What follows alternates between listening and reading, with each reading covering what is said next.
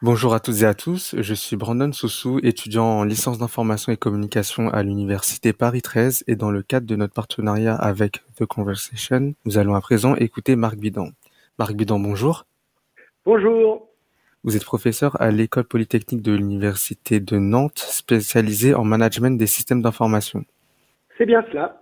Vous êtes euh, également membre euh, du laboratoire LEMNA et vous êtes parfois euh, déployé en Afrique subsaharienne pour des conférences, c'est bien ça? Oui, des conférences, des séminaires doctoraux et des jurys de thèse dans tout ce qui concerne le management des systèmes d'information et des technologies de l'information. Très bien. Alors, dans un de vos articles, vous traitiez des startups africaines qui sont prometteuses, mais qui rencontrent un problème qui constitue un frein à leur développement. Il s'agit des coupures Internet répétées dans certaines régions.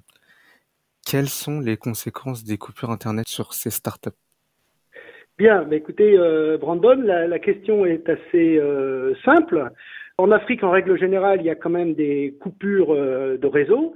Au sens large, il y en a sur le continent de plus en plus. Alors, la majeure partie sont d'origine technologique. Ce sont des défaillances dans les infrastructures notamment des défaillances de type énergétique, hein, des coupures d'électricité qui entraînent après des coupures de réseau. Mais certaines, et ça c'est inquiétant, sont aussi euh, le fait des gouvernements eux-mêmes qui utilisent donc euh, le réseau Internet comme euh, un bras armé euh, politique dans le cadre d'affrontements avec des minorités ou avec des partis, mettant ainsi stricto sensu donc à l'ombre, donc rendant muet des régions entières. Et c'est effectivement le cas d'une grande partie des régions anglophones du Cameroun actuellement, qu'on appelle la Silicon Mountain, qui est confronté à des coupures. Bon, ben, franchement, ces coupures sont politiques. Hein. Euh, elles n'ont aucune raison euh, technologique ou informatique ou énergétique. Elles sont politiques. Et euh, malheureusement, la, la, la, conséquence est catastrophique puisque ce sont des start-up. Par définition, ces start-up sont fragiles. Et donc, une coupure qui dure, comme c'est en ce moment le cas au Cameroun, c'est des clients euh, qui s'en vont, c'est des marchés qui disparaissent, c'est en quelques mois la faillite de la start-up bien évidemment, puisque Internet c'est son carburant, c'est euh, son sang, c'est son marché et puis euh, ce sont ses débouchés. Voilà, donc la sanction est en général immédiate. Hein. Si la start-up n'arrive pas à trouver un palliatif, c'est en quelques mois, deux, trois ou six mois maximum, c'est la faillite. D'accord. Et justement, face à ces difficultés, est-ce que le déploiement récent de la 4G en Afrique constitue une alternative? Alors, sur le papier, oui, ça constitue une alternative. Sauf que la, première des alternatives, c'est quand même la migration. Hein. Ces startups, en fait, euh, vont chercher Internet euh, là où il est accessible. Dans le cas du Cameroun, effectivement, ils rejoignent Douala, par exemple, les zones francophones qui ne sont pas touchées, euh, et s'installent dans des conditions assez précaires, hein, à l'hôtel, ils partagent des bureaux, ils utilisent leur portable comme routeur, etc. Donc, la, la, première des alternatives, c'est d'aller chercher Internet là où il n'est pas coupé. La deuxième des alternatives, ce serait ce que vous dites, ce serait un réseau qui serait déployé 4G mais là, je suis beaucoup plus euh, circonspect puisque actuellement la 4G est très énergivore. En gros, c'est de l'électricité, euh, ce sont des contraintes électriques euh, drastiques hein, en termes de continuité et de force du réseau. Et beaucoup des pays d'Afrique sont en situation de stress énergétique, c'est-à-dire qu'ils ne sont pas capables d'assurer une électricité de façon continue. Et donc, le problème serait assez rapidement le même, hein, puisque en fait, la 4G est très très énergivore, des centaines de fois plus énergivore que la 2G actuelle. Quoi. Justement, concernant la question des téléphones portables, pourquoi est-ce que les populations d'Afrique utilisent-elles généralement des téléphones portables à double SIM? Euh, encore, très bonne question. Alors, à double SIM, à triple SIM, à quadruple SIM, effectivement, donc euh, l'Afrique est un continent en très très forte croissance. On est dans des dans des croissances quasiment à deux chiffres, hein, 8, 10, 12 Le Burkina Faso aussi est en grosse croissance, Togo, Bénin. Donc voilà, ce sont quand même des économies qui offrent des opportunités. Malheureusement, ces opportunités-là de croissance économique sont confrontées à des infrastructures énergétiques, donc j'ai dit l'électricité, l'eau, l'Internet bien sûr, qui elles sont défaillantes. Ça s'est amélioré là en quelques années, mais les réseaux quand même euh, sont défaillants.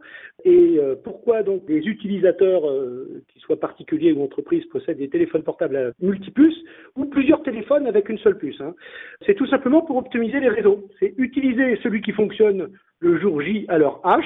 Voilà, c'est très pragmatique. Donc les utilisateurs vont soit appeler, soit être appelés sur le réseau qui fonctionne puisque euh, il n'est pas rare que 100% des réseaux ne fonctionnent pas en même temps. Et deuxièmement, c'est pour aussi optimiser les offres. Les clients euh, sont très opportunistes, hein, euh, comme partout, sauf qu'ils le sont encore plus puisque le pouvoir d'achat est faible. Donc là, effectivement, des crédits, c'est quelque chose d'assez intéressant. Et avoir plusieurs puces, c'est donc pouvoir profiter des opportunités, des promotions, des publicités au jour le jour euh, en fonction de l'opérateur. Et donc, si j'ai euh, une carte SIM de tel opérateur, eh ben, je pourrais euh, profiter demain ou après-demain de la promotion qu'il proposera sur son réseau et puis je mettrai les deux autres SIM en stand-by pour la prochaine fois. Donc, ce sont des raisons opportunistes en termes technologiques pour utiliser le réseau qui fonctionne le jour J, et ce sont des raisons opportunistes en termes économiques, hein, pour optimiser les offres qui sont assez nombreuses, surtout dans le cadre d'offres euh, prépayées, comme c'est le cas euh, en Afrique euh, subsaharienne. D'accord, et une dernière question. Quels sont les nouveaux usages des populations africaines avec les smartphones? Est-ce qu'ils utilisent beaucoup les systèmes de messagerie instantanée? Ça, c'est une excellente question. Paradoxalement, l'Afrique fait avec la 2G ou la 3G aussi bien que nous, sans démagogie, hein, largement aussi bien que nous, avec euh, de la 4G. Hein. Donc, euh, ça veut dire qu'en fait, euh, les Africains, et là encore pour des raisons d'opportunité économique, sont très créatifs, très inventifs, et ont déployé des systèmes de messagerie, de e-payment par messagerie, de e-éducation, de e-assurance.